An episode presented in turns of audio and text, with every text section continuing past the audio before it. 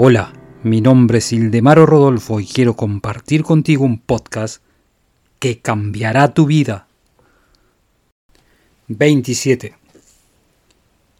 Algunos de nosotros se preguntarán, ¿cómo puede el subconsciente cambiar las condiciones? La respuesta es porque el subconsciente es parte de la mente universal y una parte tiene que ser igual en el modo y en la calidad que el todo. La única diferencia es el grado. El todo, como tú sabes, es creativo. En definitiva, es el único creador.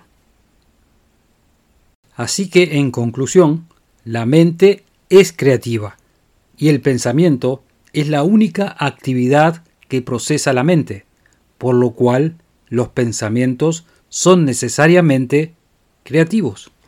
Sigue mi podcast y te daré la llave que abrirá todas las puertas del éxito.